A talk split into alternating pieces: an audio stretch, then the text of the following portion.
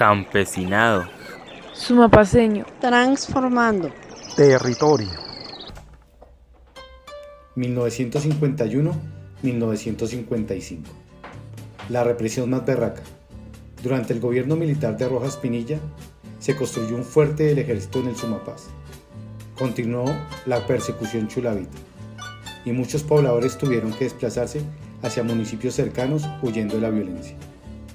Sin embargo, la comunidad logró organizarse para que cada vez que hubiera una casa quemada, llegara ayuda inmediata a los vecinos para reconstruir.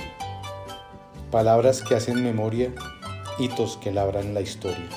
Compilación del Sindicato de Trabajadores Agrícolas de Sumapaz en colaboración de la Universidad del Rosario. Campesinado. Sumapaseño. Transformando. Bogotá, ciudad creadora. Alcaldía de Bogotá.